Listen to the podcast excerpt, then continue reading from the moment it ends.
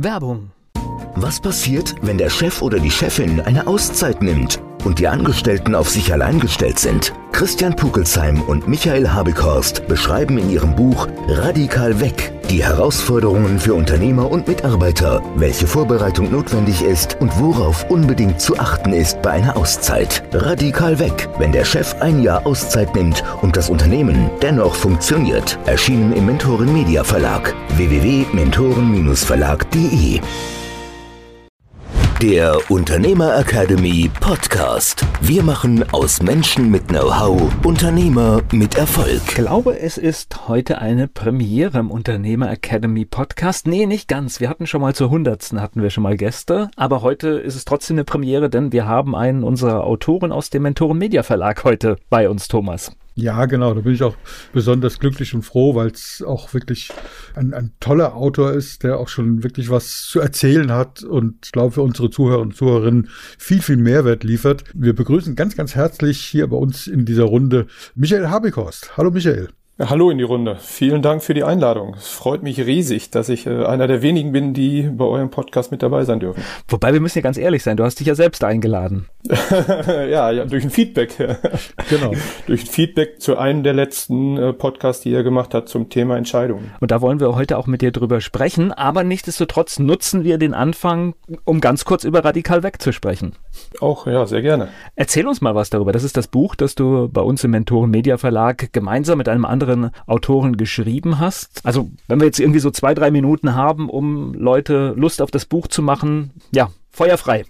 Ja, super, vielen Dank. Ja, das Buch habe ich zusammen mit dem Christian Puckelsheim geschrieben. Christian ist äh, Inhaber und Geschäftsführer von einem kleinen Unternehmen mit 20 Mitarbeitenden. Und Christian hat sich einen Lebenstraum verwirklicht. Er ist ein Jahr lang mit seiner Frau und drei Kindern und seinen drei Kindern äh, segeln gewesen. Und im Vorfeld und in, zu der Zeit, wo er unterwegs war, habe ich sein Führungsteam und seine, seine Mannschaft begleitet und äh, alles, was wir da so erlebt haben, erfahren haben und auch gelernt haben, haben wir in dem Buch zusammengefasst. Und da ist auch ein Thema natürlich das Thema Entscheidungen und was ein ganz großes Thema ist, ist natürlich auch das Thema Verantwortung, Verantwortung übergeben, Verantwortung annehmen und auch das, was ist eigentlich Verantwortung und was ist eigentlich Verantwortlichkeit und solche Themen besprochen. Auf dem Buchcover ist stürmische See vorne zu sehen und ich glaube, das ist ein ganz gutes Bild, wenn man, wenn man dann im Nachhinein so durchgeht, was in diesem Jahr in diesem Unternehmen alles passiert ist. Das Cover ist nicht nur stürmisch, sondern wir sehen ja auch einen, einen kleinen Sonnenaufgang äh, oder Sonnenstrahlen auf dem Cover.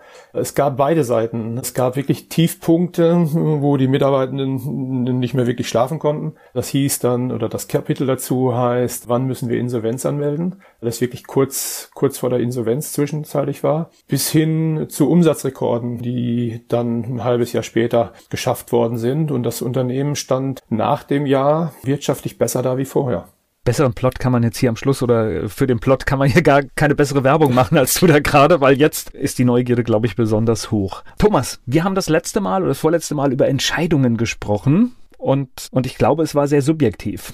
Ich war tatsächlich sehr zufrieden mit unserer Folge, weil wir haben uns da wie, wie immer so gegenseitig die Bälle zugespielt. Ich habe eine, eine These in den Raum gestellt, du hast deine Erfahrungen reingebracht und ich habe eigentlich gedacht, dass wir da ziemlich umfangreich und umfassend darüber gesprochen haben. Und dann habe ich mit Michael gesprochen, wir haben uns sogar persönlich gesehen in Ingelheim und dann sagte er, ja, ich habe eure Folge da gehört, war richtig gut, äh, toll, aber es war halt nur auf diese Einzelperson bezogen, immer nur auf auf diese, wenn ein Einzelner eine Entscheidung fällt, aber ich beschäftige mich ja auch mit, mit Teams, mit Unternehmen, mit Gruppen, was ist der Unterschied zwischen einer Gruppe und einem Team, mit Organismen, Organisationen und und und. Und wie werden denn da Entscheidungen gefällt? Da habt ihr gar nicht drüber gesprochen. Und dann habe ich erstmal so mit halb offenem Mund da gesessen und konnte gar nichts antworten, weil ich gedacht habe, verdammte Hacke. Er hat natürlich vollkommen recht, unser Michael. Und dann habe ich gedacht, ich kann da gar nicht so in dieser Kompetenz mitreden. Und da kam spontan die Idee, habe ich gesagt, Michael, wärst du bereit, zu uns in den Podcast zu kommen, damit wir dieses Thema nochmal aufmachen? Weil das, diese Sichtweise aus deiner, aus deiner Welt, die fehlt da tatsächlich. Das wäre eine super, super Ergänzung. Und deswegen, Michael, erstmal so, Wieso darfst du und kannst du was dazu sagen? Was ist deine Welt, über die wir hier sprechen? Also wir haben jetzt gerade über die Autorenwelt gesprochen, aber du hast ja noch ein Beraterleben. Und erzähl doch mal, was du da so machst, wer du bist in, in dieser Rolle und was das Besondere dabei ist. Also ich unterstütze produzierende mittelständische Unternehmen dabei, ihre Probleme in der Produktion äh, zu lösen, also in den Abläufen, in der Kommunikation und allem, was dazugehört. Und das gleiche auch im Projektmanagement, primär für Produktneuentwicklung. Und ich bin von Hause aus Maschinenbauingenieur, also ich habe auch dieses technische Feedback, habe aber auch sehr, sehr viele andere äh, Seminare mittlerweile besucht und Zertifikate gehabt, gemacht. Und da lernt man natürlich A, viel über das Thema auch Entscheidungen, aber die meisten Sachen drehen sich genau um die Themen, die er auch angesprochen hat, nämlich was ist, wie kann ich als Einzelperson eine Entscheidung treffen? Aber wenn ich jetzt äh, in den Unternehmen unterwegs bin und da ein Team äh, von Mitarbeitenden für ein Problem verantwortlich sind, dann ja, dann gilt es ja nicht nur, diese Entscheidung zu treffen, sondern äh, da gilt es ja noch ganz viele andere Sachen zu berücksichtigen, wie man denn zu einer sinnvollen Entscheidung kommt. Im Einzelfall habt ihr ja besprochen. Aber was heißt denn das eigentlich fürs Team? Und das beschäftigt mich sehr und das ist immer wieder eine Diskussion auch in den Unternehmen. Und das war so mein Anstoß, euch, äh, oder jetzt in dem Fall genau dich, Thomas, da nochmal drauf anzusprechen. Schreib mir doch mal so ein bisschen genauer, was, was machst du da? Und vor allen Dingen, was ich sehr spannend finde, was machst du da anders? Ich meine, es gibt ja diese, ich hätte beinahe gesagt, Saudi Dorfs geschrieben wird mit, mit New Work. Ich kann es schon gar nicht aussprechen, ja. Dieses unaussprechliche New Work, New Work. Und es gibt die, dieses agile Management und agile Produzieren und äh, Lean Production und, äh, und, und, und. Und Kaizen und keine Ahnung, was es alles gibt. Alles sehr, sehr cool wenn es denn angebracht ist. Aber du setzt da noch ein bisschen was anderes drauf. Du hast eine andere Brille auf. Du, äh, und das ist das Besondere bei dir, zumindest mal aus meiner Sicht. Was machst du da anders? Was ist das Besondere bei deiner Vorgehensweise? Mal abgesehen davon, dass du sämtliche Zertifikate hast, unfassbar gut ausgebildet bist und trotzdem machst du Dinge anders wie Menschen, die eine ähnliche Ausbildung haben wie du. Was, was ist das? Also die meisten versuchen, also die, also ich muss leider sagen, sehr, sehr viele Berater, aber auch viele Unternehmen schreien auch danach. Die suchen äh, eine Blaupause, die sie einfach nur kopieren müssen. Und ich nenne das dann immer, das sind Methoden, die eins zu eins angewendet werden, ohne dass verstanden wird im Vorfeld, wie ist eigentlich diese Methode entstanden und was steckt eigentlich dahinter. Und ich habe mir so zur Aufgabe gemacht, dass also wirklich diese Methoden zu versuchen, zu so weit zu durchdringen, dass man wirklich auf den Kern kommt. Also wenn wir mal bei dem Thema Lean Management bleiben, was du gerade schon angesprochen hast, da ist für viele nur so im Kopf, äh, wir wollen Verschwendung vermeiden. Und äh, das ist alles, um was es geht. Und jetzt gibt es da so eine Wertstromanalyse, ein Wertstromdesign und äh, ich achte auf die sieben Arten der Verschwendung und dann ist alles gut. Und dem ist eben nicht so. Also ich muss eigentlich noch eine, mindestens eine Stufe tiefer eintauchen, nämlich was ist eigentlich die Haltung, die dahinter steckt? Wie schafft man es, die, die Organisation und auch die Strukturen in der Organisation so aufzubauen, dass die Mitarbeitenden überhaupt die Möglichkeit haben, selber Verbesserungen mit einzubringen und auch diese schnell auszuprobieren, ohne dass da äh, jedes Mal Wochen ins Land gehen oder Monate ins Land gehen, bevor irgendwo mal eine Entscheidung getroffen wird. Und das ist der große Unterschied. Und das ist im Lean Management genauso wie beim, bei Scrum. Das ist eine agile Projektmanagement-Methodik. Viele glauben, wenn ich diesen, ja, diesen Zyklus, den es im Scrum gibt, also man spricht einmal von den sogenannten Sprints, die sollen zwischen einer Woche und vier Wochen lang sein. Darüber hinaus spricht man über die sogenannten Dailies, die, wie der Name schon sagt, jeden Tag stattfinden sollen. Und diese Dailies ist halt im Scrum so definiert, dass sie genau 15 Minuten dauern sollen und auf keinen Fall länger. Und wenn ich jetzt natürlich nur diese Methodik vor Augen habe und das bei einer anderen Unternehmen gesehen habe, oh, die treffen sich jeden Tag 15 Minuten und bei denen läuft es so gut. Also wir brauchen diese sogenannten Dailies, die dürfen wir auch nur genau 15 Minuten machen, weil das haben die auch so gemacht. Und dann wird es bei uns auch so gut funktionieren. Äh, wenn ich mit diesem Ansatz in so ein Thema reingehe, dann wird es, dann ist es eigentlich zum Scheitern verurteilt, weil ich gar nicht weiß, warum die die 15 Minuten brauchen oder nur 15 Minuten brauchen und was die da genau machen und wie sie mit den Themen, die es darüber hinaus gibt, äh, weiter umgehen. Und diesen Einstieg brauche ich, um wirklich eine nachhaltige Verbesserung äh, aufzubauen. Und das ist so mein Credo und da gibt's jetzt natürlich noch weitere Beispiele. Es gibt dann auch noch einen etwas, also nicht nur einen etwas anderen Ansatz, sondern mittlerweile muss ich sagen schon eine komplett andere Sichtweise oder andere Sichtweise, wie man auf diese Themen draufschauen kann. Die kommt aus der Systemtheorie und äh, das gibt auf einmal neue, in meinen Augen spannende Ansätze, um überhaupt Probleme zu verstehen. Nur, nur wenn ich das Problem wirklich verstanden habe und durchdrungen habe, dann kann ich es auch wirklich lösen. Und die meisten bleiben halt einfach bei der auf der Oberfläche und verkaufen dann Scrum-Trainings äh, und sagen, das ist Allheilmittel und wenn es bei dir nicht äh, funktioniert, äh, liebe Unternehmer, dann hast du die Methodik nicht richtig angewendet. Und das ist in meinen Augen ein Mythos. Das ist, darf ich da mal gerade einhaken, dieses, dieses Allheilmittel, weil ich glaube auch nicht daran, dass es das gibt. Und ich habe jetzt eine ganz konkrete Frage aus meinem unternehmerischen Alltag. Du hast ja unterschiedliche Mitarbeiter und Mitarbeiterinnen. Und ich habe über die Jahre gelernt, dass ich auch mit jedem ein bisschen anders kommuniziere. Ja, genau. Das ist jetzt, wenn du in der, in der Einzelkommunikation oder in Einzelverbindung mit, äh, mit einer Person bist, mit einem Mitarbeiter bist. Aber das ist ja häufig gar nicht das Problem. Das Problem ist ja häufig eher das, dass Mitarbeitenden etwas gesagt wird, was sie machen sollen, also zum Beispiel Verantwortung übernehmen sollen und äh, diese Verantwortung gar nicht übernehmen können, weil es Regeln im Unternehmen gibt, die dem eigentlich widersprechen, weil derjenige, der die Regel erstellt hat, hat die Verantwortung genommen, weil der hat die Entscheidung getroffen. Und das sind unsere Probleme. Und dadurch kommt es viel zu Missverständnissen und allem. Äh, ich, ich kam nur gerade auf, auf diese Fragestellung, als ich dich gehört habe, weil natürlich im Einzelgespräch ist das easy. In dem Moment, wo du zum Beispiel in so einem Daily bist, sagst du ja manchmal Sachen und ich weiß ganz genau, in diesem Moment die kommen vier, fünfmal unterschiedlich an.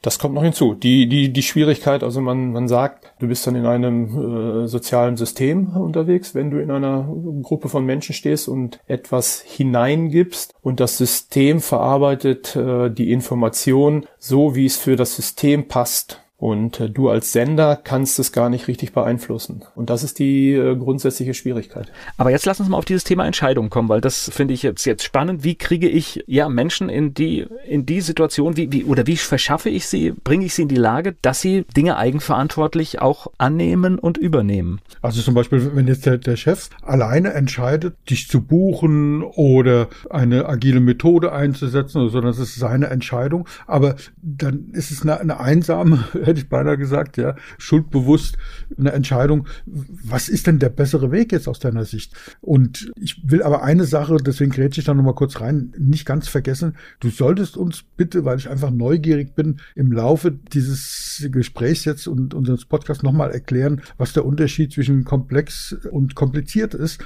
Aber jetzt will ich erstmal wissen, was mache ich denn jetzt mit unternehmensweiten Entscheidungen, mit, mit Entscheidungen, die eine ganze Abteilung betreffen oder, oder, oder. Ist es überhaupt richtig, in Abteilungen Abteilung zu denken. Also ja, lass uns mal da zu, zu, zu dem Thema kommen, wie du hier reingegrätscht bist sozusagen und gesagt hast, hey, ihr habt da was einen großen Teil vergessen. Genau, also wir müssen ein bisschen unterscheiden zwischen der eigentlichen Entscheidung, wie sie getroffen wird und wie sie hinterher gelebt wird oder wie sie angenommen wird und wie sie umgesetzt wird. Das sind zwei verschiedene Ebenen. Bevor wir aber da einsteigen, würde ich gerne erstmal bei dem Wort Entscheidungen einsteigen, um dann die Brücke zu schlagen, die du eben schon aufgemacht hast zu dem Thema kompliziert äh, und komplex. Also eine Entscheidung äh, oder wenn ich eine Entscheidung treffen äh, soll oder muss, dann habe ich ja verschiedenste Optionen, die mir zur Verfügung stehen. Und wenn ich mich entscheiden muss, muss, dann sagt man, wenn es eine wirkliche Entscheidung ist, habe ich für, habe ich dafür kein ausreichendes Wissen. Also ich weiß eigentlich gar nicht, was passieren, was wirklich passieren wird, wenn ich links rumgehe oder rechts rumgehe. Und das ist auch die Brücke zu den beiden Schlagworten oder zu der Unterscheidung zwischen kompliziert und komplex. Wenn ich ein kompliziertes Thema habe, dann ist Kraft der Definition so, dass wenn ich an einer Stelle etwas verändere, kann ich mit ausreichend Wissen, also wenn ich ein Fachmann bin in diesem Bereich, eine Fachfrau, dann weiß ich, was an anderer Stelle passieren wird. Zum Beispiel ein Uhrwerk. Das ist ein typisch kompliziertes System. Ich weiß als Uhrmacher, wenn ich hier etwas verändere, wie sich das System verändern wird. Das weiß ich als Laie nicht, aber es gibt irgendwo Wissen. So, das heißt, in dem Falle, wenn ich hier eine Entscheidung treffen muss, dann ist es eigentlich keine wirkliche Entscheidung, weil dann brauche ich nur, ich muss nur das Wissen und die Fakten zusammensammeln und dann wird sich die Lösung oder den Weg, den ich gehen sollte, dass das sinnvollste Weg ist, der wird sich einfach ergeben daraus. Also es gibt die eine vermeintlich beste Lösung, auf die ich hinarbeiten kann. Mit ausreichend Wissen und mit Fakten. Und das ist der große äh, Unterschied zu den komplexen Themen. Bei komplexen Themen, da weiß ich nicht, wenn ich an einer Stelle etwas verändere, was an anderer Stelle wirklich passieren wird. Und hier muss ich Entscheidungen treffen, ohne dass ich das wirkliche Wissen habe und ohne dass ich wirklich weiß, ist es jetzt der richtige Weg, den wir eingeschlagen haben oder nicht. Das heißt, ich bin hier von einem, von meinem Gefühl abhängig. Und das ist der Riesenunterschied und dieses Bewusstsein muss man sich erstmal schaffen. Und jetzt habe ich natürlich, wenn ich jetzt in die Entscheidungsfindung hineingehe, wie du es eben schon angesprochen hast, Thomas, es gibt einmal die Chefentscheidung ja, der sagt, wo es lang geht, das ist sein äh, Gefühl, so machen wir das jetzt und das ist auch gut so. Also das kann ja auch äh, in, in vielen Fällen äh, richtig sein, aber wir haben ja jetzt hier eigentlich mehr das Thema, was ist eigentlich, wenn ein Team oder eine Gruppe eine Entscheidung treffen soll, was ja mittlerweile sehr viel verbreitet ist, weil die komplexen Themen, die werden immer mehr, das ganze Thema Selbstorganisation ist ja ist in aller Munde. Du hast es eben auch schon gesagt, das ganze Thema New Work und alles, was da so zusammenhängt, da geht es immer, ah, wir sollen alles zusammen machen. Und jetzt kommen wir ja in diese Schwierigkeiten hinein. Was ist eigentlich bei dem Team? Und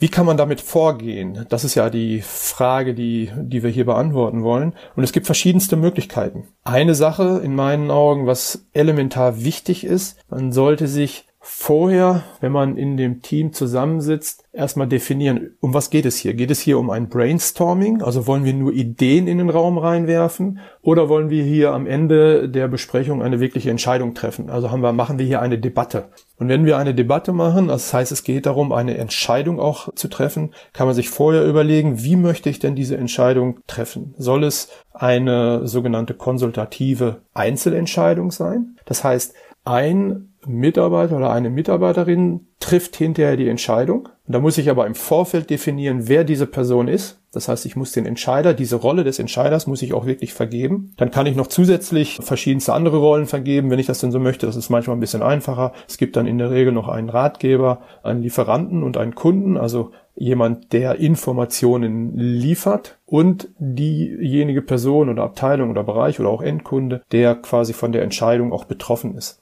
Und dann ist aber allen klar, dass diese Person jetzt eine Entscheidung treffen soll. Und jetzt ist natürlich immer die Frage, wer ist denn jetzt diese Person? Und da geht es darum, die Person ausfindig zu machen, die das vermeintlich beste Gefühl hat, beziehungsweise wo wir eine sogenannte Könnerschaft zuschreiben. Und das ist ein soziales Phänomen, diese Könnerschaft.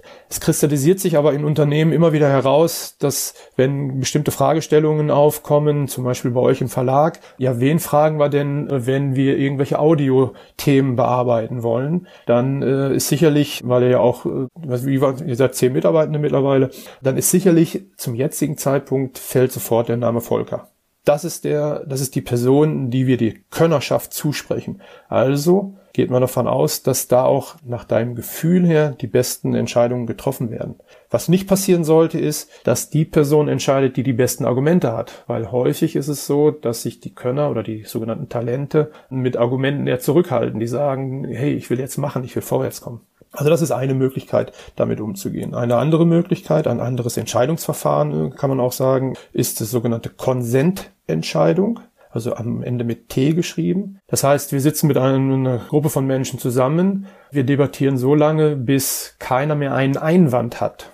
Es geht nicht darum, dass alle dem zustimmen müssen. Es geht in dem Falle nur darum, dass keiner mehr einen Einwand hat. Und das muss man aber auch im Vorfeld einfach klar sagen, okay, wenn wir jetzt über dieses Thema entscheiden, wollen wir so unterscheiden oder so entscheiden. Die nächste Möglichkeit wäre eine Konsensentscheidung. Also das heißt, wir sind alle einverstanden. Wir müssen so lange hier debattieren, bis alle wirklich sagen, ja, so machen wir's. Eine weitere Möglichkeit ist dann, das ist so auch weit verbreitet, ist einfach die demokratische Entscheidung.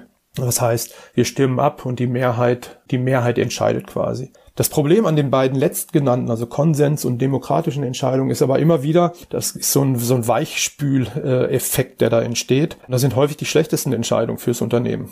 Und man spricht da auch von der Partizipationsfalle. Das heißt, wir versuchen, das ist so dieser New Work-Gedanke, wir versuchen alle mit ins Boot zu holen, um dann die Entscheidung, die ähm, vermeintlich auch am meisten akzeptiert wird, dann auch umzusetzen ist aber häufig aus Wertschöpfungsgedanken und aus Unternehmensgedanken die schlechteste Entscheidung. A, dauert die häufig am längsten. Und das darf man nicht unterschätzen. Und halt die Qualität äh, oder die Auswirkungen sind meistens auch sehr gering. So kommen Unternehmen in der Regel nicht vorwärts, sagt man auch. Deswegen versucht man das eigentlich zu vermeiden. Und jetzt haben wir natürlich noch das Thema, wie wird eigentlich eine Entscheidung angenommen? Das ist ja die zweite Ebene, die ihr eben schon angesprochen habt. Wenn die Entscheidung von einem vermeintlichen Könner oder von einem Gremium, was wir auch eigentlich wirklich diese Kompetenz zuschreiben, also die Mitarbeiter schreiben den Personen wirklich diese Kompetenz zu und diese Könnerschaft zu, dann äh, spricht man von der sogenannten sozialen Legitimation. Dann wird eine solche Entscheidung auch in der Regel auch angenommen und geht damit weiter. Wenn es nur eine Entscheidung ist, aufgrund der Machtverhältnisse, die aber mit dem Alltag, mit denen die Mitarbeitenden zu tun haben, eigentlich dran vorbeigeht. Das sind die typischen Entscheidungen, die hinterher vom System nicht akzeptiert wird und von den Mitarbeitenden ignoriert wird, umgangen wird, ausgesessen wird oder wie man immer das auch nennen möchte jetzt. Und das sind so die, die verschiedenen Facetten, die einfach bei dem Thema Entscheidung noch mit, äh, mit dazukommen der gerade mit ganz viel Spannung zugehört und in den Alltag reingedacht. Und ich muss feststellen, dass bei uns zum Beispiel Entscheidungen auf all den Wegen, die du gerade genannt hast, entstehen. Das heißt, äh, zum Teil halt auch Mischformen. Ich finde alles wieder. Ja, das ist ja schon mal super. Und jetzt geht es nur noch darum, dass es auch, wenn man das jetzt noch transparent macht, und das bewusst macht auch für alle anderen Beteiligten, dann hat man einen wahnsinnigen Schritt gemacht. Ja, weil, weil es ist halt einfach, es gibt immer der Punkt, da ist ja Thomas auch so der, der Kandidat, es gibt manchmal, manchmal die Entscheidung, wo halt wirklich die Geschäftsführerkompetenz kommt und dann sagt, ich entscheide das jetzt hier, damit der Prozess losgehen kann. Ja. Ich, ich denke auch noch an was anderes, an diese demokratischen Entscheidungen, ja, wo man sagt, die Mehrheit entscheidet. Was für eine Mehrheit? Die absolute Mehr Mehrheit, die relative Mehrheit. Alle entscheiden, ja, wie bei der EU. Das ist ja auch demokratisch sozusagen, aber es, es darf keine einzige Gegenstimme geben. Was macht man da, ja? Wenn, wenn du zum Beispiel sagst, die einfache Mehrheit reicht, also 51 Prozent sozusagen, äh, ich denke dann immer drüber nach, dann habe ich 49 Prozent Mitarbeiter im Unternehmen, die mit der Entscheidung nicht einverstanden sind und was anderes entschieden hätten. Macht das wirklich Sinn? Da muss man jetzt ein bisschen differenzieren. Äh, in der Politik geht es um Macht. Da geht es wirklich mit Macht Entscheidungen durchzudrücken. Das ist das System Politik. Im Unternehmen geht es darum, Wertschöpfung zu ermöglichen. Ein Unternehmen muss mehr Geld einnehmen, als es ausgibt. Sonst ist es nicht überlebensfähig. Und wenn ich mich an den sogenannten extern referenzierten Problemen orientiere, dann habe ich eine ganz klare Orientierung, in welche Richtung ich entscheide. Also das heißt, ich muss Entscheidungen treffen, die im Sinne der Wertschöpfung stattfinden oder sind. Und wenn ich im Ungewissen bin, also jetzt bei den komplexen Themen, äh, wenn es darum geht, jetzt eine Entscheidung zu treffen für ein komplexes Problem, dann weiß ich nicht, was der beste Weg ist dann muss irgendwann jemand sagen, wo es lang geht, weil sonst kommt es zum Stillstand. Und das ist äh, auf jeden Fall die schlechteste Facette. Also beste Beispiel ist zum Beispiel eine Marketingkampagne. Wenn ihr eine Marketingkampagne startet, wisst ihr nicht im Vorfeld, ob das jetzt äh, die richtigen Fotos sind, ob das der richtige Text ist, ob das das richtige Design ist. Das, das ist im Vorfeld nicht, nicht feststellbar oder nicht genau äh, vorhersehbar. Und selbst im Nachhinein könnte es sein, hätte die ein anderes Foto genommen, hätte die einen anderen Text genommen, dass es vielleicht doch besser gewesen wäre. Aber wir wissen es nicht. Das heißt, es ist, wir reden immer nur über das Gefühl. Und dessen muss man sich einfach bewusst sein, dass es so ist. Das ist einfach eine Tatsache, die kann man, die kann man versuchen zu ignorieren oder man kann das Ganze auch umdrehen, einfach dieses Bewusstsein schaffen und bewusst damit umgehen. Und hier in dem Falle sprechen wir dann auch übers Lernen. Also das heißt, wir haben, wenn es vielleicht die Marketingkampagne äh, überhaupt nicht gezündet hat, dann sollte ja eine Lernerfahrung auch stattfinden. Ähm, das heißt, wir haben geübt, und wir haben etwas erfahren und jetzt äh, probieren wir es neu aus. Das heißt, wir haben einen Irrtum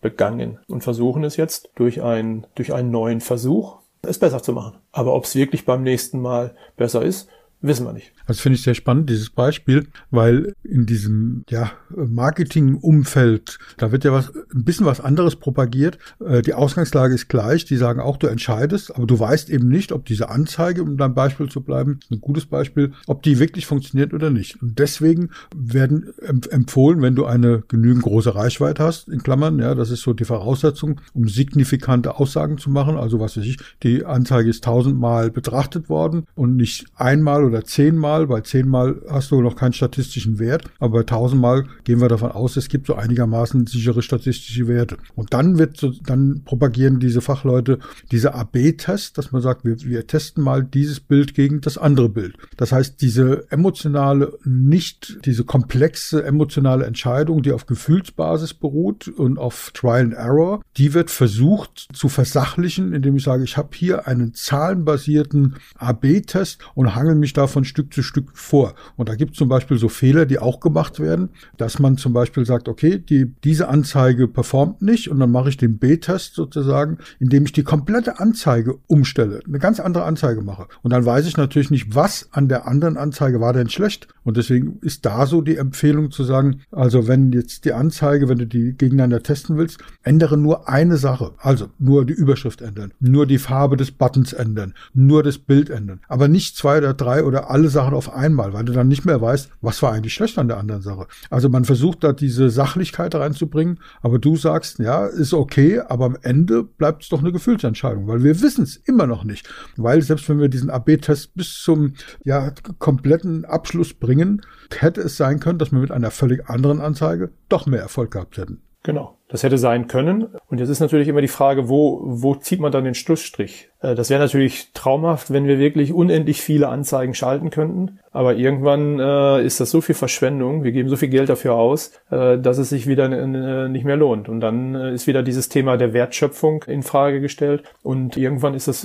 Überleben der Unternehmung auch in Frage gestellt. Und deswegen muss ich mich auf das Gefühl von einzelnen Menschen im Unternehmen verlassen. Mir, mir brennt noch so eine, eine Frage. Und zwar, ich muss mich auf das Gefühl verlassen. So, jetzt haben wir vorher festgelegt, derjenige entscheidet, weil er vielleicht die größte, der größte Kompetenzträger ist. So, und der entscheidet dann. Und ich habe ein anderes Gefühl, als Geschäftsführer zum Beispiel. Du hast diesen, diesen Begriff äh, mir erzählt, den ich hier mit reinbringen will, von diesem geschützten Raum. Wie gehen wir damit um? Also das, wie schaffen wir solche geschützte Räume, dass wenn jemand eine Entscheidung trifft, ich ein anderes Gefühl habe, aber wirklich gesagt habe, du trägst die Verantwortung, nicht du bist verantwortlich, vielleicht kannst du auch nochmal sagen, was ist der Unterschied, du übernimmst jetzt die Verantwortung, ich gebe dir auch diesen geschützten Raum, wie gehen wir dann damit um, dass ich vielleicht nicht in diese Falle reintappe. Siehst du, ich habe von Anfang an eh ein anderes Gefühl gehabt, weil dann ist der meiner Meinung nach dieser geschützte Raum komplett zerstört und auch für die Zukunft zerstört.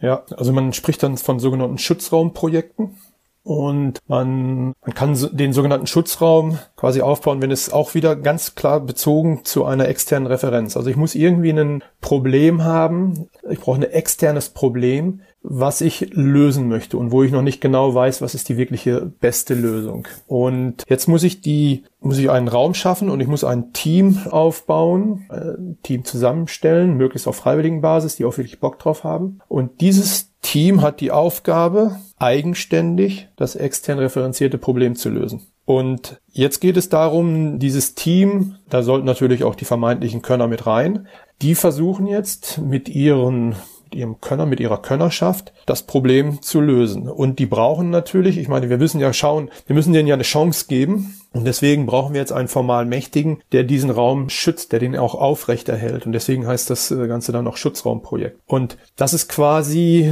ja der Lackmustest, äh, ob diese Lösung, die wir jetzt angestrebt haben, diese Idee, die im Raume war, dass wir die jetzt ausprobieren können, um dieses extern referenzierte Problem wirklich zu lösen. Und wenn ich natürlich Kraft des Amtes jetzt diesen Schutzraum übergehe, und äh, also zum Beispiel als als Chef und dann bricht der Schutzraum zusammen. Also dann dann äh, bricht es zusammen, beziehungsweise in meinen Augen ist es dann sogar kontraproduktiv, weil dann sagen alle hinterher, naja okay, wir müssen eh nur das machen, was der Chef sagt. Äh, also das heißt, wir kriegen gar keine Chance hier unsere Expertise mit einzubringen. Und das ist dann einfach, wie gehe ich miteinander um. Wenn der Chef äh, von dem System aus, der als vermeintlicher Könner in diesem Bereich angesehen wird, dann ist die Chance sowieso sehr groß, dass diese Lösung, die er mit in den Raum reinbringt, äh, auch übernommen wird. Die Schwierigkeit ist allerdings da immer zu differenzieren. Zwischen, zwischen dem Inhaber, Geschäftsführer und den Mitarbeitenden äh, ist ja allein schon durch die Hierarchie, durch den Status eine gewisse Asymmetrie äh, da in dem Verhältnis. Und deswegen werden häufig die Chefentscheidungen oder die Chefideen so interpretiert, von den Beteiligten, dass es quasi die Entscheidung ist. Äh, das ist die Idee vom Chef und wir müssen die Idee vom Chef umsetzen, weil ja, das ist ja der Chef und nicht, weil es die beste Idee ist. Und da geht es dann wirklich drum, da muss das Management versuchen, äh, einfach diese Symmetrie aufzubauen und halt eben nicht die Chefidee auch immer zur Unternehmensidee oder äh, zu machen. Das liegt dann wieder an den, äh, sicherlich an den Personen. Volker, ich habe so den Eindruck, wir haben im Verlag noch viel zu tun, aber es gibt auch viele Sachen, wenn ich Michael so zuhöre, die wir schon ganz gut machen, oder? Ja, ich, ich, ich höre wirklich äh, gerade auch so, bei mir ist äh, Kinnlade offen, wie man so, so sagt, bei den Geschichten, die ich da gerade höre und, und äh, ich überlege ganz viel die Situation, also ich habe ja Mitarbeiterinnen und Mitarbeiter, damit sie mir äh, manchmal sagen, wo es lang geht, weil sie beschäftigen sich mit bestimmten Sachen den ganzen Tag und ich nicht, ja. Also deswegen, ich möchte ja dieses Wissen haben, was dort erarbeitet ist und auch in der Umsetzung. Ich, mir ist gerade noch ein Gedanke gekommen. Es gibt ja aber, manchmal die Situation, da läuft so ein Projekt, aber ich, ich sehe jetzt tatsächlich durch 30 Jahre Erfahrung, ich sehe den Fehler und möchte natürlich auch verhindern, dass das Team da gegen eine Wand rennt. Ja, das ist immer so die schwierigste Situation. Ich muss auf der einen Seite dem Team die Möglichkeit geben, selber durch Irrtümer auch Erfahrung zu sammeln, weil du hast es ja dann auch irgendwann mal gemacht und die Frage ist, wo, wo, wo zieht man die Grenze? Und auch dafür gibt es jetzt nicht äh, die eine die eine Vorgehensweise. Also nur das Kind, was auch mal äh, auf die Herdplatte fasst, weiß, dass man das nicht machen sollte.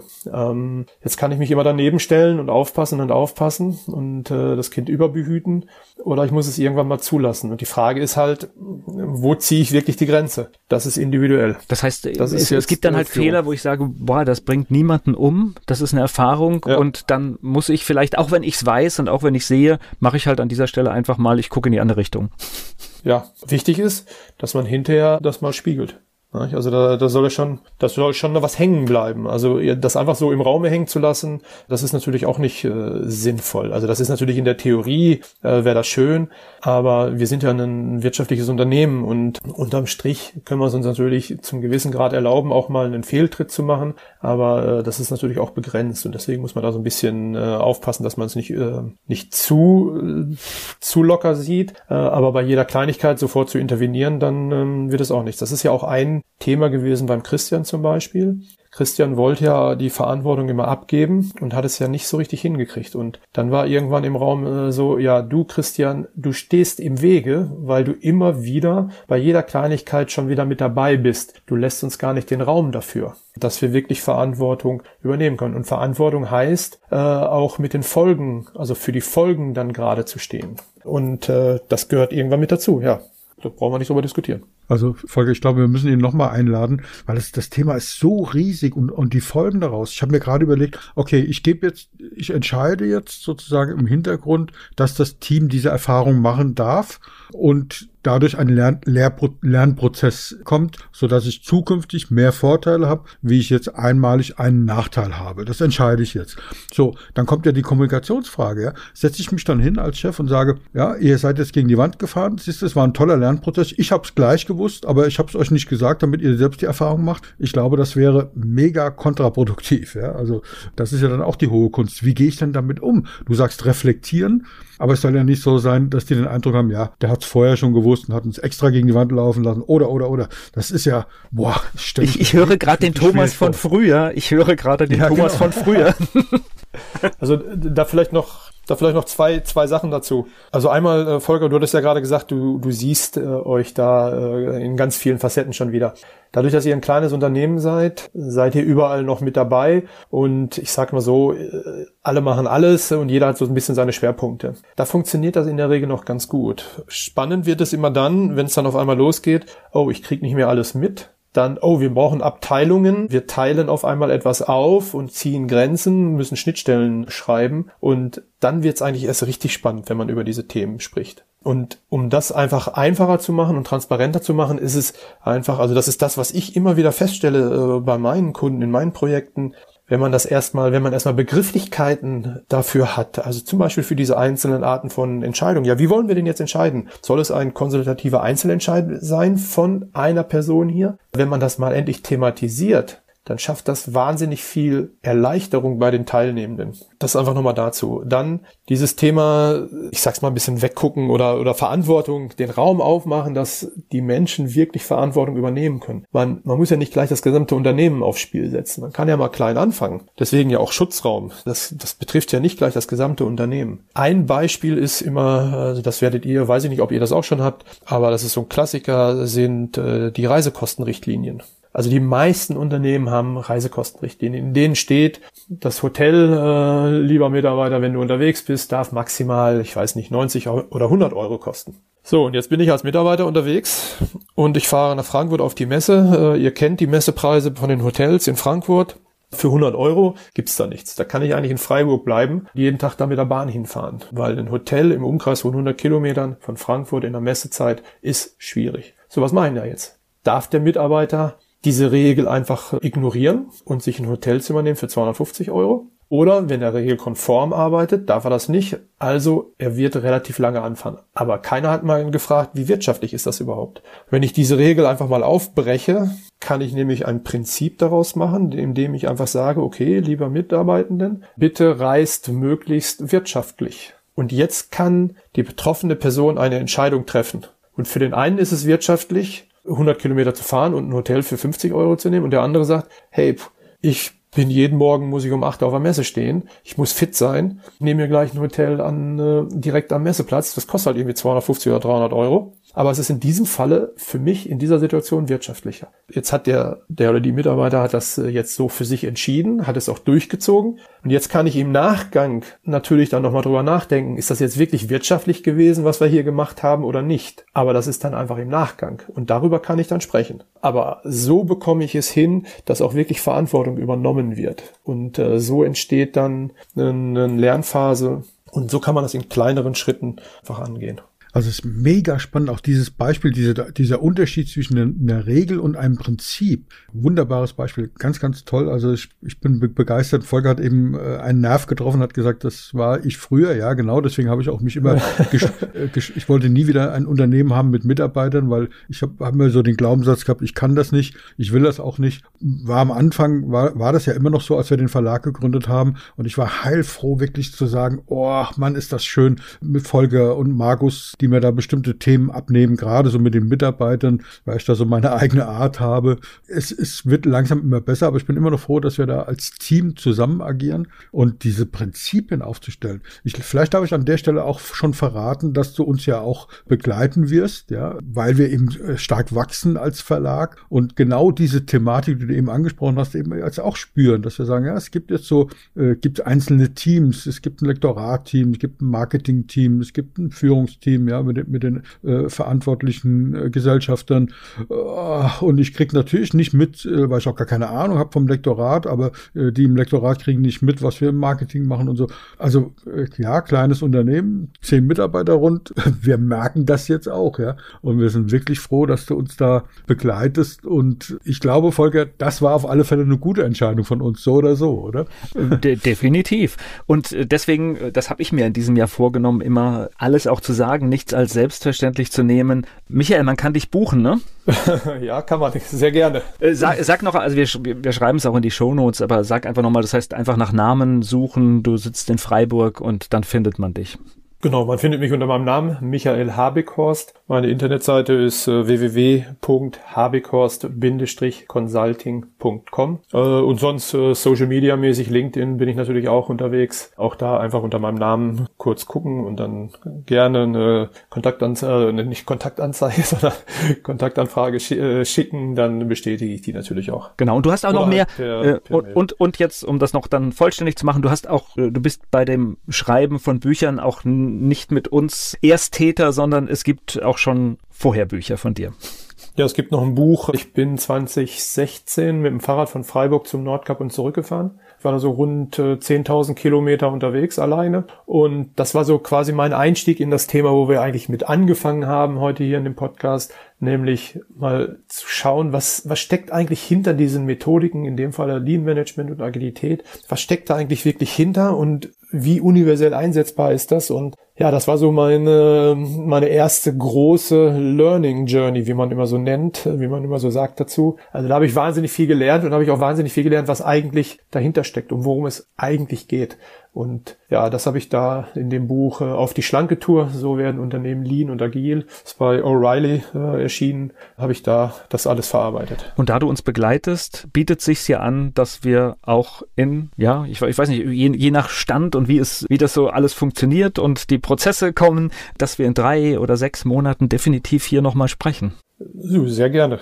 Das denke ich auch. Ich liebe auch diese Bescheidenheit. Ja, ich, ich, ich sag's mal aus meiner Wahrnehmung. Michael, du korrigierst mich, ja. Da setzt sich einer, der kein Radsportprofi ist und nicht durchtrainiert bis zum letzten Muskelphase. Du bist schlank, du bist schon ein sportlicher Typ, so von der Figur, aber jetzt nicht so der Hochleistungssportler. Der setzt sich auf ein ganz normales Fahrrad, ohne Team, ohne Begleitfahrzeug, ohne Plan, mit einem Zelt auf einem Rücken und fährt nonstop ohne Unterbrechung, also ja klar, äh, im Zelt übernachtet, wo es halt gerade üblich war, bei Wind und Wetter im Regen ans Nordkap und wieder zurück. Das muss man sich mal geben, ja. Und du hast das jetzt so, so nett formuliert, aber ich weiß natürlich, ich weiß natürlich, was da abgegangen ist, weil du mir schon mal erzählt hast. Und das ist ja fantastisch. Ich war damals so hin und weg von dieser Story. Äh, so sind wir auch zusammengekommen, dass ich dir gesagt habe, Wahnsinn, ja. Das ist ja, auf die Idee muss man erstmal kommen und das dann so durchzuziehen. Und da hast du mir auch erzählt, war es nicht sogar schon am ersten Tag oder so, wo es angefangen hat zu regnen, wo du gesagt hast, was mache ich hier eigentlich, ja.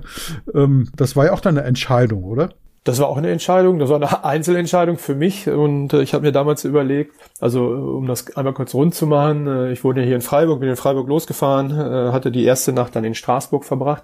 Das war für mich so der, der, Projektstart im Prinzip und ich wollte das so richtig feiern, so schön abends essen gehen. Wer Straßburg kennt, weiß, dass es eine wunderschöne Stadt ist mit vielen Kanälen, die Freiburg Innenstadt durchziehen. Und äh, ja, wie du gerade gesagt hast, es fing dann schon am Nachmittag an zu regnen. Es hat die ganze Nacht geschüttet wie aus Eimern. Und als ich am nächsten Morgen dann aus dem Zelt geguckt habe, stand der ganze Campingplatz unter Wasser und es war immer noch am Regnen. Ähm, und äh, dann habe ich mir erstmal überlegt, ja, A, was, was mache ich hier eigentlich? Und B, was gibt es eigentlich für Abbruchkriterien für ein solches Projekt? Und ich hatte mir dann ja mit mir so drei Stunden ungefähr diskutiert mit mir selber und bin dann zu der Entscheidung gekommen, dass es eigentlich nur drei Kriterien Kriterien gibt, nämlich entweder ist gefährlich, äh, ich bin verletzt äh, oder ich bin krank. So, und da keins der Kriterien zugetroffen hat, habe ich mich dann, ja, bin ich aus dem Zelt raus, habe alles zusammengepackt im strömenden Regen und bin knapp 50 Prozent der Tage durch Regen gefahren. Das war der regenreichste Sommer seit Wetteraufzeichnung, habe ich mir dann, habe ich dann im Nachhinein festgestellt. Und das war, äh, ja, war schon eine harte Tortur zwischendrin. Aber ich habe halt eine klare Entscheidung getroffen. Und habe an dieser Entscheidung auch nicht mehr gerüttelt. Und äh, das ergibt wahnsinnig viel Klarheit und das, da wird wahnsinnig viel Energie frei, weil dieses Nicht-Entscheiden einfach auch viel Energie kostet, weil es immer so ja hin und her, was machen wir jetzt, gehen wir links und gehen wir rechts und was machen wir jetzt? Hin und her und alles kommt in Stocken.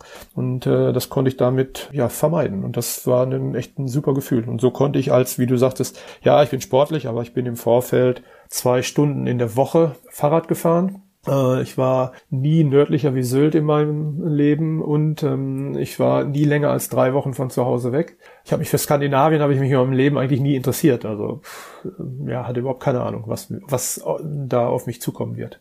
Also extrem faszinierend und ist auch ein sehr empfehlenswertes Buch, wo du da deine Erlebnisse und Erkenntnisse aufgeschrieben hast. Leider nicht bei uns erschienen, weil wir den Verlag damals äh, noch nicht, äh, hat noch nicht existiert. Aber ich weiß, es kommen zukünftige Projekte, wo wir uns wirklich sehr drauf freuen. Und zum, zum Abschluss, wisst ihr eigentlich, wo das Wort Entscheidung eigentlich herkommt? Wow, jetzt, jetzt erwischte mich auf den falschen Fuß. Ja. Also, ähm, das ist, ist sehr, sehr spannend. Das Wort kommt tatsächlich aus dem Mittelalter und bedeutet das Schwert aus der Scheide ziehen. Und wenn man sich das mal auf der Zunge zergehen lässt, was es bedeutet, also ein Gegner kommt auf dich zu und du entscheidest, das Schwert aus der Scheide zu ziehen. Also im Japanischen, weil du ja auch dich auch mit beschäftigst mit der japanischen Kultur, weil du ja dieses Lean Management und Kaizen und so weiter, das kommt ja alles von Toyota und, und aus Japan. Der, der Samurai, wenn der entschieden hat, das Schwert aus der Scheide zu ziehen, war der Gegner tot. Und was dazu kommt, ist, eine Entscheidung bedeutet, du schneidest etwas in zwei Teile nicht unbedingt mittig, ja, das war so diese 50-Prozent-Regel, aber du, es gibt einen Teil, für den du dich entscheidest, aber wenn du dich für etwas entscheidest, gibt es auch immer einen Teil, gegen den du dich entscheidest. Und das, das ist einfach ganz, ganz wichtig, das zu wissen. Und das bedeutet, man braucht Mut für Entscheidungen, weil es gibt auch immer, egal wie positiv ist und egal wie viel Prozent dafür sprechen, es gibt immer etwas, wogegen mich ich mich entscheide. Sonst ist es keine Entscheidung, sonst brauche ich keine Entscheidung. Und bei diesen Entscheidungen, lieber Volker, lieber Michael, liebe Zuhörer und Zuhörerinnen, bei diesen Entscheidungen wünsche ich Ihnen, bleiben Sie mutig. Der Unternehmer Academy Podcast. Wir machen aus Menschen mit Know-how Unternehmer mit Erfolg. Werbung. Was passiert, wenn der Chef oder die Chefin eine Auszeit nimmt und die Angestellten auf sich allein gestellt sind? Christian Pukelsheim und Michael Habekorst beschreiben in ihrem Buch Radikal weg die Herausforderungen für Unternehmer und Mitarbeiter, welche Vorbereitung notwendig ist und worauf unbedingt zu achten ist bei einer Auszeit. Radikal weg, wenn der Chef ein Jahr Auszeit nimmt und das Unternehmen dennoch funktioniert. Erschienen im Mentoren Media Verlag www.mentoren-verlag.de